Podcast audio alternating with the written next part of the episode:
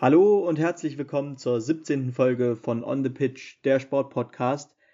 Heute mal wieder mit einem Wochenrückblick an einem Montagabend, äh, aber etwas in abgesonderter Form, denn äh, wir haben beschlossen, dass wir diese Woche mehrere Folgen äh, für euch produzieren werden. Das heißt unter anderem, dass wir am Donnerstag einen äh, ja, Zwischenblick sozusagen auf die verschiedenen Wintersport-Weltmeisterschaften werfen äh, und deswegen wird die Folge heute dann äh, etwas dünner als äh, unsere sonstigen Montagsausgaben. Äh, und zudem kommt am Freitag dann noch eine Vorschau auf das kommende Wochenende.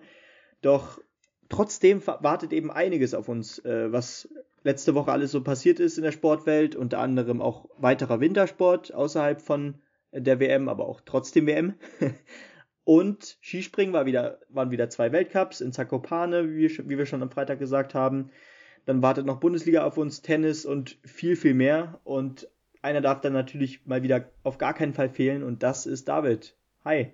Ja, grüß dich. Ähm, wie Benny schon gesagt hat, genau, wir haben das Programm für heute ein bisschen reduziert, werden uns im Verlauf der Woche noch der Biathlon-WM und dem Ski Alpin widmen, aber das sind ja nicht die einzigen beiden Weltmeisterschaften, die uns bevorstehen.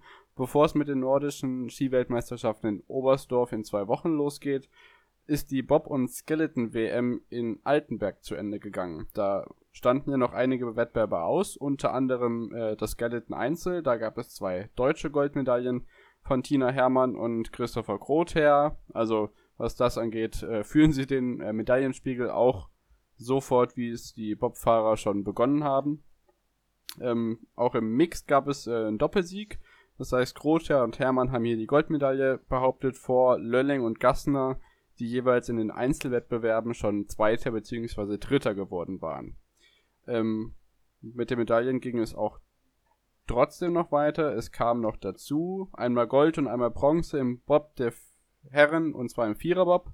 Francesco Friedrich hat seine wahnsinnige hm, Bilanz jetzt weiter ausgebaut. Ich kann ja kurz die Daten vorlesen. Es ist seine vierte Doppelweltmeisterschaft, sein elfter WM-Einzeltitel, seine dreizehnte WM-Goldmedaille, seine 15. WM-Medaille und insgesamt steht er jetzt auch schon bei 47 Weltcupsiegen. Das Ganze schließt er ab vor Benjamin Meyer aus Österreich und auf dem dritten Platz landet das Team um Johannes Lochner.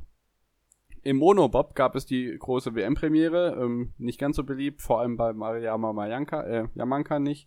Die wird am Ende Vierte, das ist ihr bestes Ergebnis, was sie überhaupt jemals in diesem Wettbewerb erreichen konnte. Sechste Kim Kalicki, aber die US-Amerikanerin Kaylee Humphreys, die sich ja in den letzten Saisonrennen im Monobob schon als die Favoritin mit diesen neuen Einheitsgeräten herauskristallisiert hat, holt sich am Ende auch den WM-Titel vor Stefanie Schneider aus Deutschland und Laura Nolte, die ja schon 2016 Jugend-Olympiasiegerin in dieser Disziplin geworden ist. Also perfekte Bilanz der deutschen Mannschaft in Altenberg bei der Heim-WM. Die sollte ja eigentlich in Whistler stattfinden, aber Jetzt gab es ja zweimal Altenberg hintereinander. Letztes Jahr war da auch schon WM. Auf der einen Seite ein bisschen glücklich, aber auf der anderen Seite hat man die Chancen auch genutzt. Genau, das ist die eine Weltmeisterschaft, die wir schon beendet haben. Die anderen sind noch ähm, in, im Gange. Ähm, beim Ski Alpin, so viel kann man sagen, lief es auf jeden Fall besser als bei den Biathleten.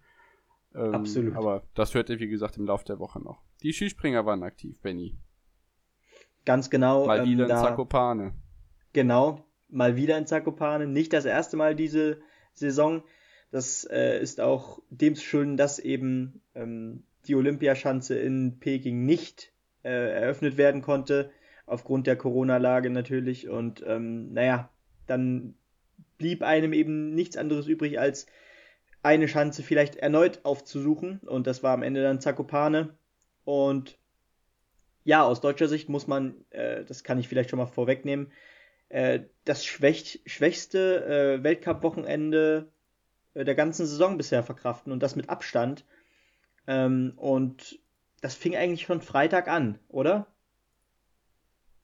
Ja, in der Quali hat man sich nicht die Ergebnisse, äh, ja, nee, besser gesagt, es kamen nicht die Ergebnisse bei rum, die man sich erhofft hat, wenn man sich überlegt, äh, Markus Eisenbichler auf Platz 39 stehend und äh, Martin Hamann als bester Deutscher auf 18 Direkt dahinter die einzige Konstanz in der deutschen Mannschaft aktuell Pius Paschke. es lief ganz und gar nicht rund. Skiflugweltmeister Geiger auf 28, Konzi Schmid direkt dahinter, Severin Freund auf 35, der turnt so ein bisschen um die 30 immer rum. Entweder ist, ist er drin oder nicht. Äh, an dem Fall hatten wir echt Glück, dass die besten 50 weitergekommen sind. Äh, für den Samstagswettbewerb. Sonntag sind ja dann sowieso nur noch 50 am Start gewesen. Und vorne, ähm, ja, die altbewährten, aber ein Name ganz vorne, mit dem man nicht unbedingt gerechnet hat. Er kommt auf jeden Fall besser in Form. Die Rede ist von Robert Johansson. Ja, ganz genau. Ähm, das war aber vielleicht sogar noch die kleinere Überraschung, ähm, denn äh, nicht alle, die da vorne in der Quali äh, nach vorne gesprungen sind, äh, ja, sind die altbewährten, beziehungsweise sind vielleicht schon die altbewährten, aber äh, einer davon ist ganz besonders altbewährt, nämlich das ist Simon Ammann. Der sprang nämlich tatsächlich am Freitag äh, auf Rang 4 und bestätigte mal wieder seine Topform. Jetzt äh, über drei Wochenenden in Folge Weltcup-Punkte einfahren können. Mit einer tollen Quali und äh, eins kann ich jetzt wieder einmal vorwegnehmen. Am Samstag und am Sonntag ging es wieder positiv für ihn aus. Ja, es ist einfach unheimlich schön zu sehen, dass Simi da vorne wieder mit dabei ist. Er hat die letzten Jahre so arg gekämpft. Jetzt kriegt er zwischendurch so ein paar äh, ja, Schübe. Ich hoffe, dass er wird sich im Laufe der restlichen Saison, wie auch immer sie zu Ende gehen mag, da wird es im Laufe der Woche bestimmt auch News geben, wie die War Air nachgeholt wird. Ähm, ich hoffe einfach, dass er da noch ein bisschen nachlegen kann. Gregor Deschwanten war auch relativ stabil dieses Wochenende wenn die da zu zweit noch ein bisschen für Trubel sorgen in den Top 20 diese Saison, dann würde ich mich auf jeden Fall freuen. Aber dieser vierte Platz in der Quali, das war schon richtig cool. Und ich habe mich gefreut wie ein äh, Schneehase in der aktuellen Lage. Sehr guter Vergleich. Ja, und äh, ich würde sagen, dann gehen wir direkt zum Samstag, denn das war auch ein Tag der Überraschungen, kann man tatsächlich auch äh, sagen, wenn man auf das Podium blickt. Da sah man nämlich wiederum einen alten Bekannten und das ganz vorne, nämlich Ryoyo Kobayashi auf Rang 1. Das ist auch schon etwas länger her mal wieder. Äh, und direkt dahinter äh, auch eine der fast schon Neuentdeckungen der Saison mit äh, Stekala auf 2. Äh, tolles Ergebnis. Und äh, Marius Lindwig kann endlich mal wieder einen Podest feiern. Am Ende war es Rang 3.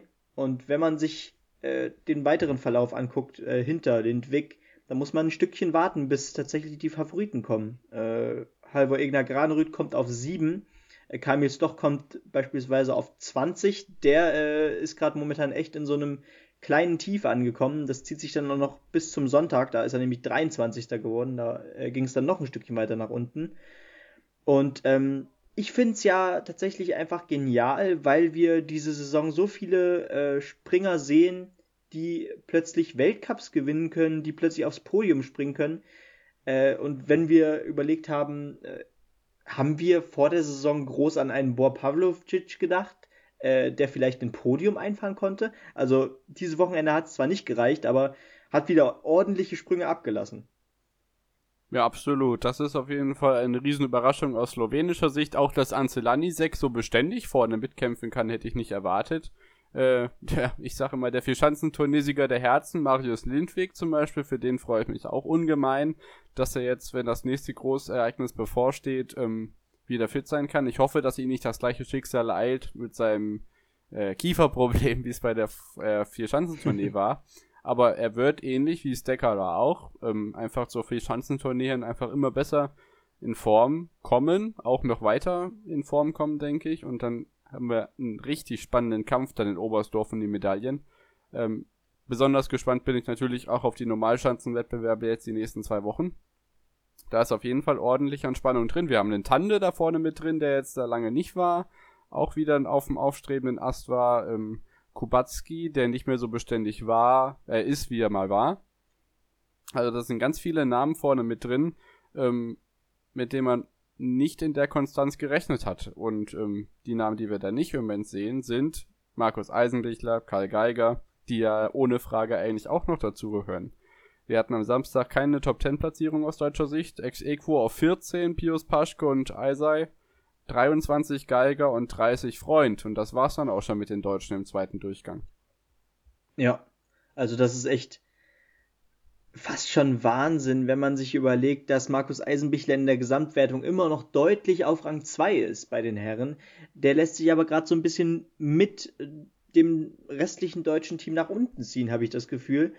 Ähm, genau wie du schon sagtest, teilt sich äh, am Samstag den 14. Rang mit Pius Paschke, äh, der vielleicht noch, ja doch, mit das äh, beste Wochenende hatte am Wochenende. Äh, also mit äh, seinem, wenn man äh, seine Verhältnisse so anguckt.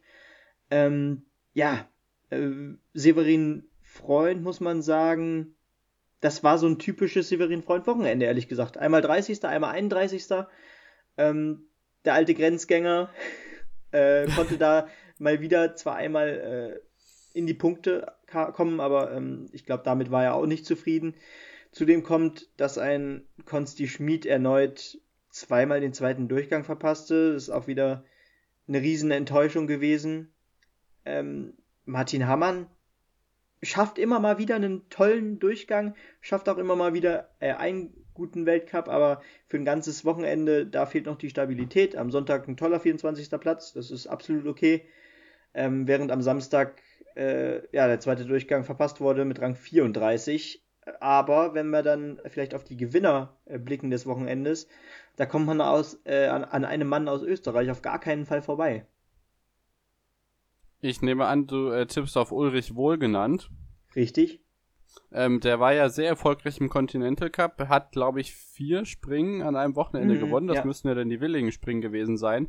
In Wird am Samstag Stunden. 29. und kann sich dabei zum Beispiel gegen die gesamte Phalanx der polnischen Mannschaft behaupten. Wenn man sich überlegt, dass äh, Zakopane ja im Sommer auch eine beliebte Trainingschance ist, wundert man sich doch, dass man hier zum Beispiel Pavel Wajek, äh, Jakob Wolny äh, und äh, Maciej Kott teilweise deutlich vor Clemens Muranka oder ähm, äh, Stefan Hua sieht, die allesamt, also alle Namen, die ich gerade genannt habe, sind am Samstag rausgeschieden. Das erwartet man eigentlich auch nicht äh, nee. auf so einer frequentierten Trainingsschanze, wie es die in Zakopane ist. Also da hat sich zum Beispiel Ulrich Wohlgenannt gegen all diejenigen auch am äh, Samstag durchsetzen können. Am Sonntag ist er 25. geworden, auch also im zweiten Durchgang gelandet, ähm, am Ende dann auch vor Pius Paschke. Also der hat sich gut behauptet und seine Form auch ähm, ja gut gesteigert. Vielleicht wird er sogar für die WM qualifiziert, wer weiß. Das wäre natürlich ein Ding für ihn.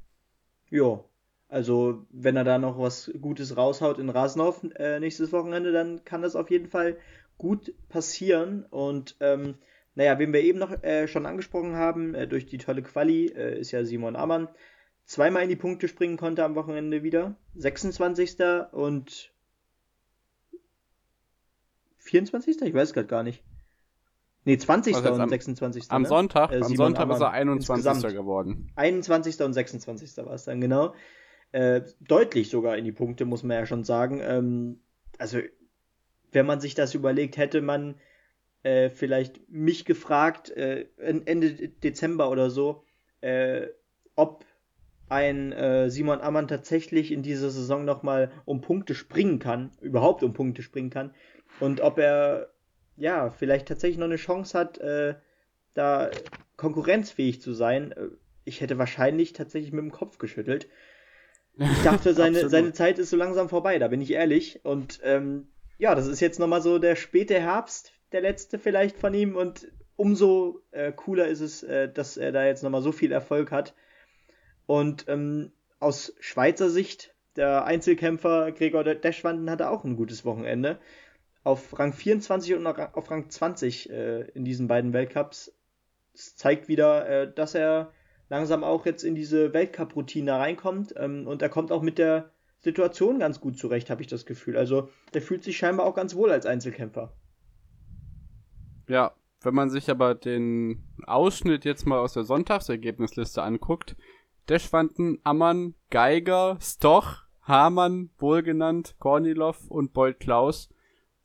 Schon Wahnsinn, was das überhaupt für eine Reihenfolge ist, dass da sich Stoch und äh, Geiger drin verirren können, sozusagen. Ähm, einfach bemerkenswert. Die beiden Schweizer nebenan, zehn Jahre auseinander, aber hoffentlich jetzt zu zweit bis zum Ende der Saison oben auf. Also oben auf vielleicht nicht, aber ja, zumindest vorne mit dabei. Äh, Mackenzie Boyd Klaus holt am Sonntag auch mal wieder Punkte. Pius Paschke wird wie gesagt 30. Ähm, Karl Geiger 22. Allseits 12. Und ganz vorne haben wir den ersten, ja Quatsch, den elften Weltcupsieg diese Saison von Halvor Egner Granerüth. der vor Ansel Lanisek und Robert Johansson sich eben den Sieg sichert. Lindwig auf 4, Kraft auf 5, Kubacki dann besser als am Samstag auf 6, äh, Kobayashi auf 9.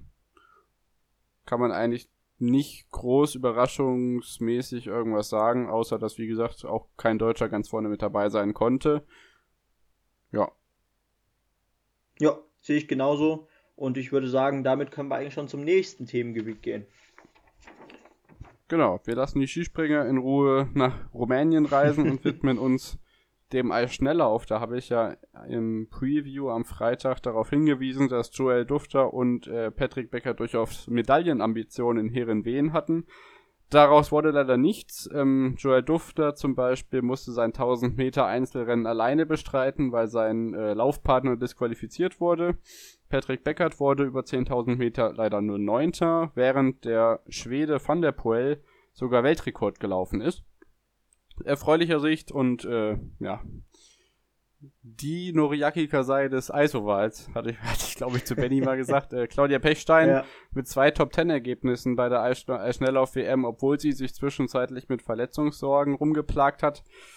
Was die in ihrem Alter noch äh, abliefert, das ist äh, der reinste Wahnsinn. Wahnsinn. Und, ja, auf dem Weg nach, auf dem Weg nach Peking zur Olympia steht bei ihr wahrscheinlich auf dem Programm. Jo, Für die also Biathleten, also da gab es noch eine Änderung im Weltcup-Kalender. Da sollte das Finale ja in Oslo stattfinden. Das ist wie alle anderen Norwegen-Weltcups abgesagt worden. Da geht es jetzt zum Ende hin nach Nove Miesto. Äh, Quatsch, nach Östersund, nachdem sie vorher in Nove Miesto waren. Ganz interessant dabei, dass die EBU ähm, überhaupt noch mit den Weltcups in Nove Miesto plant, weil nächstes Wochenende wäre der Langlauf-Weltcup, der ist abgesagt worden, weil in Tschechien und Tirol in diesen Gebieten da im Moment sehr viel Risiko mit Infektionen besteht. Vielleicht kann das ja bei den Biathleten dann auch noch kippen. Das äh, steht noch nicht ganz fest. Und ähm, jetzt nicht inhaltlich, ähm, aber dem Ski Alpin widmen wir uns trotzdem nochmal. Der WM ja wie gesagt am Donnerstag. Ted Ligety wird den Riesenslalom doch nicht mehr fahren. Das wäre der große Abschied gewesen. Könnt ihr auch gerne nochmal in unsere Folgen, die vergangen sind, äh, nochmal reinhören. Ähm, das wäre sein großes Finale sozusagen gewesen einer tollen Karriere, wird aufgrund seiner Rückenprobleme nicht mehr das Rennen bestreiten, verabschiedet sich also in den Ruhestand und außerdem hat die FIS noch ein Ersatzwochenende bekannt gegeben, dadurch, dass Quidfiel ja auch abgesagt wurde wird jetzt in Saalbach-Hinterglemm noch ein Speed-Wochenende der Herren stattfinden mit zwei Abfahrten und einem Super-G. Das ersetzt sozusagen Quidfiel plus die eine Abfahrt, die in Kitzbühel aus Wengen schon nicht nachgeholt werden konnte, soll da jetzt endlich nachgeholt werden. Genau, soweit vom Newsblog und dann geht es weiter auf die andere Seite der Weltkugel nach Australien. Da sind die Australian Open jetzt ähm, ohne Zuschauer fortgesetzt worden. Ganz genau, nach einem Corona-Ausbruch äh, ja, wurde jetzt doch entschieden, äh, wie wir ja schon am Freitag in unserer Vorschau äh, gesagt haben, dass äh, die restlichen äh, Australian Open ohne Zuschauer stattfinden werden. Und jetzt geht's ja langsam in die finale Phase. Äh, ist ein bisschen seltsam tatsächlich. Äh, es fehlt so ein bisschen die äh, Atmosphäre. Äh, natürlich auch. Ist ja klar, äh, die Zuschauer machen es dann in den letzten Runden auch beim Tennis aus, ob man es glaubt oder nicht. Und man ist tatsächlich jetzt schon im Viertelfinale angekommen. Die zweite Woche ist jetzt angebrochen und morgen beginnen dann die Viertelfinals. Äh, und in der vierten Runde, beziehungsweise natürlich im Achtelfinale, konnte Sascha Zverev, beziehungsweise Alexander Zverev, gegen Dusan Lajovic deutlich mit 6 zu 4, 7, 6 und 6 zu 3 in Sätzen gewinnen und steht damit im Viertelfinale. Spielt morgen gegen 10.40 Uhr in einem Hammerduell gegen Novak Djokovic da freue ich mich jetzt schon riesig drauf. Äh, 10.40 Uhr tatsächlich und wird, glaube ich, auch auf Eurosport übertragen äh, im Free TV. Das heißt, äh, wenn ihr tatsächlich morgen Vormittag Zeit habt, dann schaut mal rein. Ich glaube, ihr werdet nicht enttäuscht. Das sind zwei, ja, zwei Tennisspieler, die definitiv was von ihrem Werk verstehen. Äh, zudem, die äh, restlichen Viertelfinals bestehen aus dem äh, Dominik Teambesieger Dimitrov, der äh, auf Aslan Kas Bekovic Karasev trifft, ebenfalls morgen. Und am Mittwoch dann äh, die restlichen beiden Viertelfinals mit Rafa Nadal, äh, ja, auch einer, dem man tatsächlich natürlich den äh, Titel zutrauen muss. Der trifft auf Stefanos Tsitsipas aus Griechenland und dann ein russisches Duell im Viertelfinale mit Rublev gegen Medvedev. Äh, Medvedev, genau. Und bei den Frauen ist es äh, ebenso, dass es äh, morgen eben äh, im Viertelfinale losgeht mit den ersten beiden Viertelfinals, nämlich äh, zwischen Si Su Wei gegen Naomi Osaka, dann äh, Serena Williams in einem, ja, vielleicht sogar schon vorgezogenen Endspiel gegen Simona Halep. Zwei absolute Größen im Damentennis. Und dann am Mittwoch Ashley Barty gegen äh, Carolina Muchova und Jennifer Brady gegen Jessica Pegula äh, in einem US-amerikanischen Duell im Viertelfinale bei den Frauen. Und ja, ich hoffe natürlich, dass morgen Vormittag ähm, äh, sorry, Alexander Zverev seine Karriere äh, bzw. seine Siegesserie fortsetzen kann jetzt mit einem Sieg gegen Novak Djokovic und ja, ich glaube, wir können äh, sehr gespannt darauf schauen und äh, wir werden auf jeden Fall in der laufenden Woche davon berichten. Genau, so sieht's aus. Ähm, noch eine kleine News aus dem Handball. Der Nationaltorwart äh, Yogi Bitter, inzwischen ja auch schon 38 Jahre, äh, wird von Stuttgart nach Hamburg in die alte Heimat zurückwechseln, unterschreibt dann einen Vertrag mit äh, bis 2026 beim aktuellen Zweitligisten, wird also auch noch ein bisschen auf der Platte aktiv bleiben. Und äh, die weiteren News seht ihr dann in unserem Football-Part, äh, Football-Part sei schon. Fußball, Fußball-Bundesliga-Part nach einer kurzen Unterbrechung. Bis gleich. Bis gleich.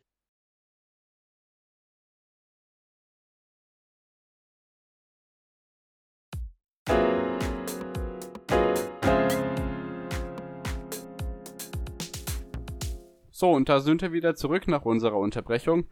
Wir melden uns zurück mit dem Bundesligaspieltag Nummer 21. Ähm, der ist noch nicht ganz zu Ende. Das ist, unterscheidet sich von den vorangegangenen Spieltagen im Kontext unserer Podcastaufnahme. Während wir das aufnehmen, äh, stößt mein Arminia Bielefeld in München. Das heißt, ich weiß nicht, wer Anstoß hat. Aber das Spiel startet und da werdet ihr dann am Donnerstag, nehme ich mal an, noch drüber informiert.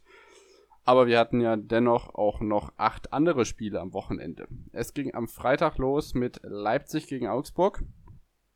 Es ist ein 2 zu 1 für den, äh, für den Verein aus Leipzig geworden. Die behaupten somit ihren zweiten Platz in der Tabelle und schieben Augsburg so langsam aus dem Mittelfeld weiter nach hinten. Je nachdem, was die da treiben, könnte es in den nächsten Wochen also noch brenzlig werden nach hinten raus, Benny. Ja, definitiv. Also die taumeln so langsam gen Süden in der Tabelle, muss man tatsächlich so sagen. Ähm, natürlich ist äh, eine Niederlage gegen Leipzig weitaus keine Schande äh, und es war auch definitiv verdient, ähm, über, also wenig überraschend muss man ja sagen. Äh, 16 Torschüsse hatte Leipzig, äh, nur vier auf Seiten der Augsburger und am Ende, ja, macht es eben tatsächlich die spielerische Klasse in diesem Spiel. Nkunku traf und Olmo Carvajal trafen. Und ähm, ja, Augsburg kam dann auch nur noch durch einen Elfmeter in der 77. Minute äh, vom Ergebnis her ran, nämlich durch Daniel Caligiuri, den alten Ex-Schalker. Das Herz blutet immer noch bei mir, da bin ich ehrlich. und ja, das war einer der wenigen Siege dieses Wochenende, denn es gab insgesamt, ich glaube, sechs Unentschieden an diesem Wochenende. Korrekt. Es gab insgesamt bis jetzt sechs Unentschieden. Wenn wir Armin genau. heute natürlich noch Unentschieden wollen, dann sind sieben. Ja, ja. Ähm, komm. Wir schauen uns jetzt aber erstmal die Samstagspartien an. Da hatten wir jetzt tatsächlich nur Unentschieden. Ähm, Dortmund Hoffenheim 2 zu 2, Leverkusen Mainz 2 zu 2, Bremen gegen Freiburg 0 zu 0, Stuttgart Hertha 1 zu 1, Union gegen Schalke auch 0 zu 0. Ähm, steigen wir gleich ein mit Dortmund gegen Hoffenheim. Dazu lässt sich auf jeden Fall sagen, dass Dortmund mal wieder Punkte verschenkt im Kampf nach oben. Hoffenheim, die Mannschaft mit dem größten Auf und Ab dieser Saison, ja, trifft auf Dortmund, die auch zu viele Ups als Aufs haben für ihre, für ihren Anspruch. Ähm, ja, verschenken beide Punkte. Hoffenheim, für die ist der Punkt da unten jetzt nicht ganz so wichtig, ähm, ob sie jetzt 22 oder 23 Punkte haben, aber für Dortmund ist es natürlich echt schwach.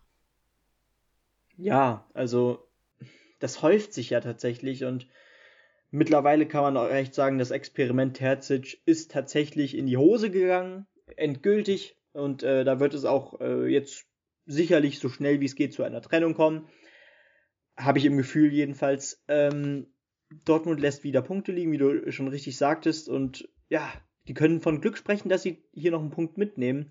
Durch äh, einen großen Fehler von Sebastian Rudi in der 81. Minute. Äh, ja, Dabo liegt da an einem, äh, nach einem Zweikampf eben äh, mit der Hut auf dem Boden und ja, Rudi verliert dann den Ball an Haaland und Haaland schiebt ihn dann ein. Äh, was wäre wohl, wenn äh, Dortmund nicht mal Erling Haaland hätte?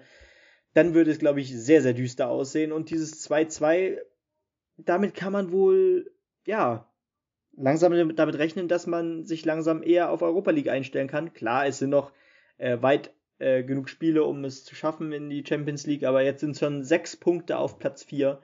Das ist schon ordentlich Holz, muss man ganz ehrlich sagen. Und ähm, ich bin gespannt, wie sie sich im nächsten Spiel schlagen, denn da geht es ja im Revierderby gegen Schalke.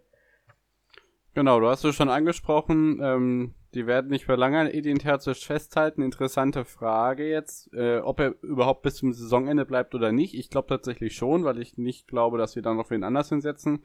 Fest steht jedenfalls, dass zur neuen Saison Marco Rose von äh, Borussia Mönchengladbach der neue Trainer in Dortmund werden wird. Aber was meinst du denn? Bleibt Terzic bis Saisonende oder lassen sie sich dann noch irgendeine Brückenlösung einfallen? Keine Ahnung, Roman Weidenfeller oder so.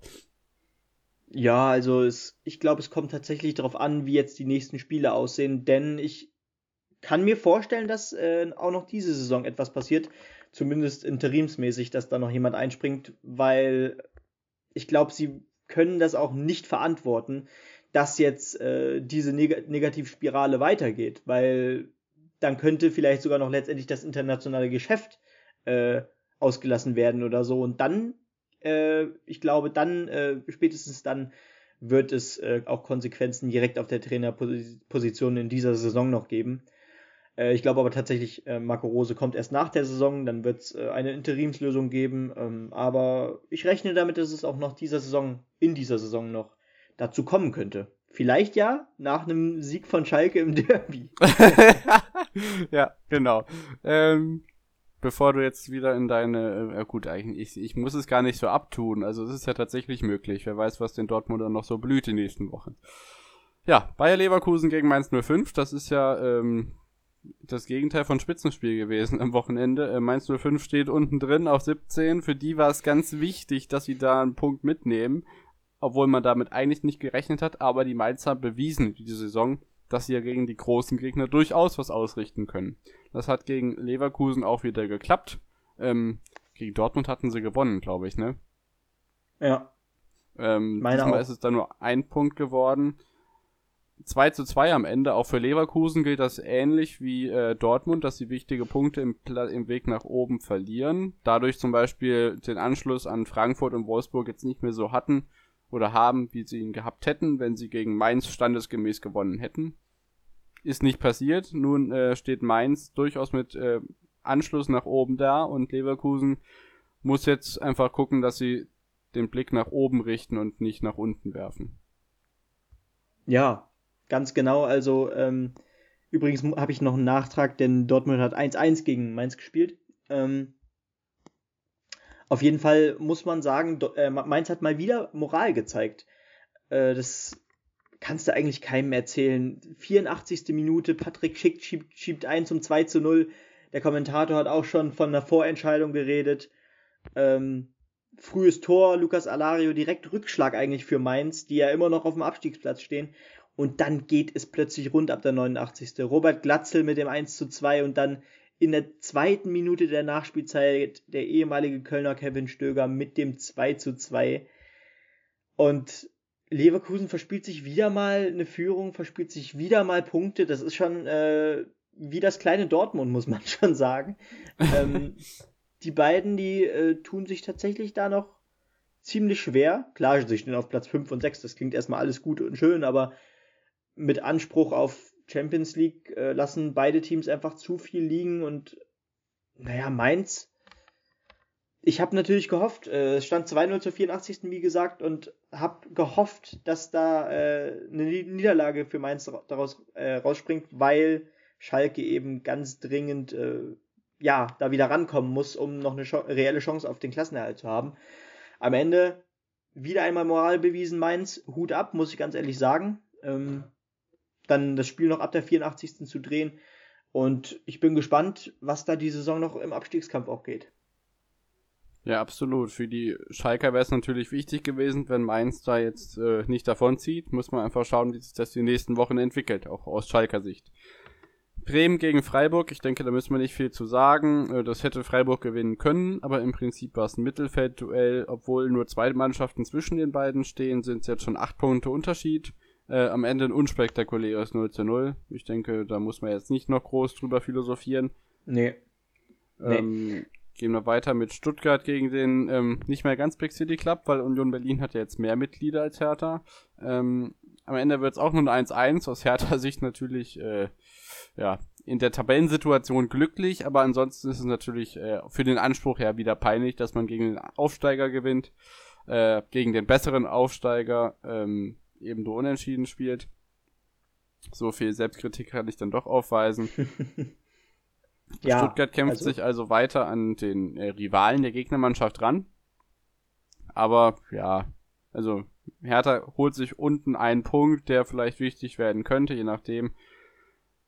Aber ja, was will man sagen? Ja, ja. Ich denke mal, bei Hertha muss man einfach gucken, was die nächsten Wochen kommt. Ähm, was Sammy Kedira und was weiß ich nicht was was die Mannschaft da noch voranbringen kann. Also es ist ja, nee. es ist ja keine kleine Krise, die die dadurch leben.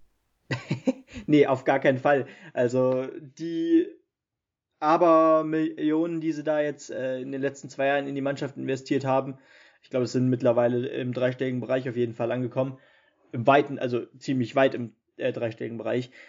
Und ähm, ja, die kämpfen sich damit auf gar keinen Fall raus. Dieser Punkt hilft ihnen null im Abstiegskampf sind wir mal ehrlich. Aber äh, Stuttgart muss ich tatsächlich sagen, ähm, Sasa Kalajdzic, der Stürmer, äh, ist schon sowas wie eine Lebensversicherung, obwohl ja Gonzales jetzt verletzt ist, macht äh, ja Kalajdzic einen super Job, aber ist auch sowas wie ein Unglücksvogel in meinen Augen. Zwei Tore hat er gegen Leverkusen gemacht, haben sie 2 zu 5 verloren. Jetzt hat er wieder, getroffen und äh, es kam wieder kein Sieg dabei rum. Äh, ja, mehr Pech geht wohl kaum. Äh, aber bei Hertha gab es tatsächlich einen Lichtblick äh, und das war der junge äh, Luca Netz, der ja erst eingewechselt wurde in der 79. und in den 79. und dann äh, nur drei Minuten danach ja das 1 zu 1 markierte. Äh, den Namen habe ich tatsächlich vorher noch nie gehört. Der Junge ist 17 Jahre alt, der ist jünger als ich, über ein Jahr jünger als ich. Äh, fast zwei sogar. Und hat jetzt einfach schon sieben Bundesligaspiele gemacht. Das ist Wahnsinn und jetzt rettet der, also man muss sagen, er ist Verteidiger, ne? Und der, der rettet, ein 17-Jähriger rettet, rettet Hertha hier noch einen Punkt. Also. Ja. Torvorlage ist eine Kedira. Ja, äh, aber ich glaube tatsächlich, ich glaube, das habe ich auch schon mal gesagt, dass Sammy Kedira da wenig Einfluss drauf haben wird, äh, ob die Saison besser oder äh, weiterhin so schlecht verläuft. Dafür hat er, glaube ich, zu wenig Einfluss auf das Spiel und auf die Dynamik des Spiels vor allem. Denn Hertha ist auf Rang 16 angekommen. Also langsam wird es echt drin, prekär. Mittendrin statt ja. nur dabei im Abstiegskampf. Ganz ja. richtig. Genau, ich habe noch einen Spieler, den du vielleicht nicht kennst. Könnt, sagt dir der Name Michael Flapp was? Nicht ganz. Hat beim RSC Anderlecht gespielt und spielt seit, naja, steht seit 15 Tagen bei uns unter Vertrag in Bielefeld. Ist Stürmer und hat eben in der neunten Minute das äh, 0 zu 1 gegen Bayern München geschossen, Benny. das, das kann sie mir nicht erzählen. Ernsthaft? Doch, doch, ja, ja. Wir haben mit viel Ballbesitz begonnen und laufen mehr als die Bayern, aber laufen tut immer viel. Mal schauen, äh, wie es weitergeht. Aber wir führen. Ich äh, sag mal nicht mehr, nicht, dass ich mir dann am Donnerstag wieder irgendwelche, äh, ne? Ich lasse es. Wahrscheinlich wird es 4-1 oder so. ja, Union gegen Schalke. Dein Turn. Ja, 0-0 das ist war, ausgegangen. Ja, richtig. Äh, die 0 muss stehen. Wir haben einen Punkt geholt. Wir haben zu 0 gespielt. Äh, grundsätzlich hört sich das nicht schlecht an. Und vor allem, äh, wenn man gegen Union in dieser Zeit einen Punkt holt, weil Union eine saustarke zweite Bundesliga-Saison spielt, muss man auch wirklich mal äh, erwähnen. Aber dieser Punkt äh, hilft uns leider auch relativ wenig. Dadurch, dass Mainz ja auch einen geholt hat, haben wir weitere, weiterhin, glaube ich, fünf Punkte ähm, Abstand auf den 17. Platz. Äh, wir stehen immer noch auf Rang 18 und mittlerweile sind es jetzt schon 9 Punkte auf Rang 16. Da hilft der Punkt relativ wenig, aber was mir jetzt echt auch wieder gut gefallen hat, äh, unter Groß wirkt es jetzt einfach gar nicht mehr so behäbig. Es wirkt dynamischer, es wirkt spielbestimmender. Wir haben das Spiel über weite Strecken tatsächlich bestimmt, obwohl äh, eben wenig Chancen dabei rumkamen. Äh, aber Union hatte Schwierigkeiten und wie ich glaube, es war Hübner nach dem Spiel auch äh, richtig, richtig sagte, ähm, es war ein gewonnener Punkt für Union. Ähm, natürlich zum einen gegen den Abstieg, äh, die, die müssen sich wahrscheinlich nicht mehr sorgen um den Abstieg, aber äh, natürlich ist das immer noch ihr Ziel. Aber grundsätzlich dürfen sich beide Mannschaften nicht beschweren hier und beide müssen sich eigentlich mit diesem Punkt, Punkt zufrieden geben. Der Ballbesitz war übrigens wieder da. 62% Ballbesitz auf Schalker Seite. Und ja, also es, es fehlt einfach nur noch äh, so dieser letzte Zug zum Tor. Äh, bis kurz vor den Strafraum sieht es eigentlich echt gut aus, aber ja, dann äh, verspringt der Ball zu oft, dann kommen zu viele Abspielfehler. Aber ich habe das Gefühl, es wird langsam besser und so gesehen punkten ja da unten äh, generell sehr wenige Mannschaften. Deswegen könnt, könnte ja auch schon eine kleine Siegesserie reichen die Saison. Und die Spiele, die Anzahl der Spiele, die ist noch da. Auf der anderen Seite muss man auch sagen, dass am anderen Ende des Spielfeldes es noch ganz gut aussieht. Ich finde, die T-Frage ist jetzt schlussendlich beantwortet. Ralf ja. Fährmann gehört dahin und hat eine gute Leistung gezeigt. Richtig. Das sollte also auch geklärt sein. Ähm, dazu Und? muss man aber sagen, Bielefeld spielt auch noch gegen Bremen, ne? Das wird noch nachgeholt. Ja, genau. Hoffentlich kommt einfach, kommt einfach zu einem Unentschieden oder Bremen gewinnt. ähm, aber bei Schalke muss man auch sagen, äh, ich will es auf gar keinen Fall auf die Verletzungen schieben. Die ganze Saison war scheiße, gut ist. Aber ich äh, hoffe, dass da vielleicht noch äh, ein Gonzalo Paciencia aus, äh, von seiner Verletzung zurückkommen könnte. Und Klaas-Jan Hünteler äh, ist ja auch noch leicht angeschlagen. Äh, wenn der zurückkommt, wenn die beiden zurückkommen, vielleicht kommt da auch noch ein bisschen mehr Offensivpower rein in die Bude. Ja, Offensivpower haben wir aber bei einer anderen Bundesligamannschaft und damit sind wir bei den Sonntag, äh, Sonntagsspielen. Eintracht Frankfurt feiert einen ungefährdeten oh. Sieg gegen den ersten FC Köln mit 2 zu 0. Äh, Silva ist wieder am Start, äh, macht das 1 zu 0 und holt Wolfs, äh, Franks, Fra Wolfsburg sei schon, auf die komme ich gleich zu sprechen, äh, holt für Frankfurt somit, ähm, ja, den 25. Punkt aus den letzten neun Spielen. Was für eine starke Quote. Wir gehen jetzt dadurch an Wolfsburg vorbei. Ähm, Im Torverhältnis ist es nur ein Torunterschied, beide mit 39 Punkten, weil die äh, Sonntagabend im Topspiel gegen Gladbach eben nur 0-0 spielen. Starke Leistung von Eintracht Frankfurt ja, also diese Mannschaft überzeugt mich wirklich äh, auf ganzer Linie in dieser Saison. Äh, wie, wie du schon richtig sagtest, auf Rang 3, die sind jetzt sechs Punkte vor Vereinen wie Leverkusen und Dortmund. Und ja, wenn du, wenn du auf äh, die äh, nicht internationalen Plätze schaust äh, wenn, und den siebten Platz vielleicht noch als Europa-Quali ansiehst, dann haben die tatsächlich acht Punkte Vorsprung auf Rang 8. Das ist verdammt viel für einen Verein wie Eintracht Frankfurt. Und so stark hatte ich die auf gar keinen Fall auf dem Zettel. Äh, und äh, ich, ich, ich kann es mir auch gar nicht mehr so richtig erklären, ehrlich gesagt. Es funktioniert einfach. Äh, die Truppe ist eingeschworen. Die Verteidigung ist unfassbar stark. Man hat ein Riesentalent mit Evan Dicker hinten in der Verteidigung.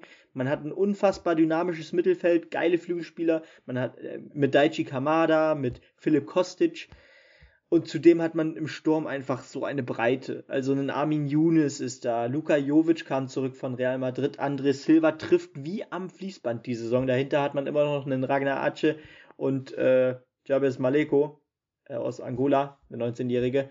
Die haben bisher zwar noch nicht gespielt, beziehungsweise äh, Ace hat auch erst zwei Spiele gespielt, aber die mussten halt auch nicht spielen. Luka Jovic wurde noch ausgeliehen, André Silva äh, spielt immer, wenn er fit ist und trifft auch gefühlt immer. Mindestens einmal. äh, das ja. zeigt sich natürlich auch an der Statistik. Der hat schon 18 Mal getroffen. Ach, 18 Mal in 21 Spielen. Das ist äh, eine unfassbar starke Quote, fast schon Welt, also es ist Weltklasse. Und ähm, wenn das so weitergeht, dann können wir mit Eintracht Frankfurt in der Champions League planen. Und wie erfrischend wäre das denn? Absolut. Ich, äh, während du das erzählst, träume ich schon von lauen Europapokalnächten Oh ja. im, Achtung, Deutsche Bankpark. oh, Gegen, oh, das äh, hat gar keinen Charme. welche Gegner auch immer. Ähm, dafür wünsche ich mir natürlich das äh, Waldstadion zurück. Aber Wahnsinn, was die Frankfurter Mannschaft da abliefert und äh, da muss man im Moment einfach keine Kritikpunkte suchen. Es läuft. Für. Köln ist es natürlich auch blöd, weil die jetzt auch unten reinrutschen. Ähm, da können sie von Glück reden, dass sie gegen Bielefeld eben so deutlich gewonnen haben. Äh, auf die haben sie jetzt vier Punkte Vorsprung sozusagen auf den Relegationsplatz. Ähm, und im anderen Spiel schafft es Wolfsburg eben nicht an Frankfurt auf Platz 3 vorbeizuziehen, weil die Gladbacher dann Pfosten am Tor stehen haben. Äh, da kann man auch das sechste Pflichtspiel in Folge ohne Gegentor spielen, aber äh, wenn Jan Sommer den Ball irgendwie immer gegen Pfosten kriegt statt ins Netz, dann ähm, geht das Spiel halt 0-0 aus. Äh, für beide Mannschaften blöd, weil Gladbach somit nicht an Dortmund vorbeiziehen kann und Wolfsburg eben nicht die Ambitionen weiter ganz vorne äh, verfolgen kann, aber für Wolfsburg natürlich trotzdem einfach starkes Spiel und wichtige Punkte, die sie da mitnehmen. Für Gladbach ist dieses Unentschieden deutlich schmerzhafter. Ja, definitiv. Ähm, vor dem Spieltag hätte ich auch gesagt, das ist so das Topspiel, was uns an diesem Wochenende erwartet. Äh, da blieben aber ja die Erwartungen so ein bisschen zurück, sage ich mal. Äh, da wurden wir ein bisschen enttäuscht, auch vom spielerischen her. Am Ende war es ein 0 zu 0, aber es gab ja nat nat natürlich ein paar Highlights, wie du schon richtig sagtest. Der Pfosten, der stand da eben zwischen dem Glück, zwischen dem großen Glück, auch für Wolfsburg natürlich. Ähm, am Ende kann man sagen, mit dem Unentschieden halten sich beide da oben. Keiner fällt so richtig ab, dadurch, dass jemand äh, gewinnt. Aber ja, natürlich kann keine Mannschaft äh, da dann auch tatsächlich äh, ja, die tolle Saison weiter ausbauen. Gladbach braucht natürlich jetzt auch wieder langsam Punkte, um da äh, ja, äh, auf die Europa League Plätze zu gelangen. Äh, man steht jetzt mit 33 Punkten auf Rang 7, punktgleich mit Dortmund auf 6 ähm, und ja, zwei Punkte vor Freiburg auf 8. Äh, das ist noch alles eng. Ähm, auch Union auf 9 hat noch mit 30 Punkten Chancen und wenn man so will und beide Augen zudrückt, dann auch Stuttgart auf 10. Und ja, ich glaube, da können wir uns noch auf einiges gefasst machen. Es ist echt in allen, auf allen Ebenen ist, ist es sau spannend. Bis auf vielleicht ähm, Ganz ja, vorne. ganz vorne. Aber die vier Punkte, vielleicht kommt es ja auch nochmal zu einer kleinen Schwächephase bei den Bayern, wer weiß. Vielleicht beginnt's hier heute Abend, meine Damen und Herren. Das wäre Wahnsinn. Ähm, ja, also, wie gesagt, nochmal kurzer Zwischenstand. Äh, Bayern gegen Bielefeld. Wir spielen jetzt, glaube ich, 23. Minute. Vor ein paar Minuten wurde der Ball gewechselt, weil äh, die Allianz Arena ist komplett weiß. Ähm, also von außen beleuchtet wahrscheinlich heute Abend nicht, aber das Spielfeld. Der Ball ist jetzt orange. Ähm, Bielefeld weiter 0 zu 1. Dort äh, Bayern bisher mit zwei Torschüssen, aber ansonsten sieht's noch gar nicht so einseitig aus. Äh, 60-40 Ballbesitz, grob gesagt. Ähm, Mal gucken, was das jetzt am Ende wird. Ich wage keine Prognose. Wenn die Bayern gewinnen würden, hätten sie sieben Punkte Vorsprung auf Leipzig. Wenn Bielefeld gewinnt, würden sie sich äh, zwischen Hertha und Köln schieben und äh, Hertha somit auf den Relegationsplatz verweisen und hätten dann elf Punkte Vorsprung auf Schalke, was für mein Herz schon mal ganz äh, gut wäre. für ja, meins nicht. Soweit, soweit zu diesem Spieltag. Ähm, wenn man auf Jawohl. den nächsten schaut. Was? Du kannst noch was sagen? Jawohl, habe ich gesagt. Nee, alles gut. Achso, sehr gut. Ähm, das äh, Spiel gegen Werder Bremen wird übrigens nachgeholt am 10. März um 18.30 Uhr, also unter der Woche. Wenn wir jetzt auf den nächsten Spieltag schauen, sehen wir hier, dass äh, während viele Mannschaften unterwegs sind, ja schon in der Champions League, unter anderem Leipzig und Dortmund, die ja diese Woche dran sind, wenn ich richtig informiert bin, in ganz Europa, weil die Spiele sind ja, äh, wie wir schon am Freitag gesagt hatten, auch hier noch ein Hinweis auf unsere Episode, in diverse Städte verschoben worden. Am Freitag haben wir Bielefeld gegen Wolfsburg. Ähm, wenn sie heute gegen Bayern gewinnen, oh, jetzt habe ich es doch gesagt, das, ja, äh, kann es vielleicht da weiter bergauf gehen.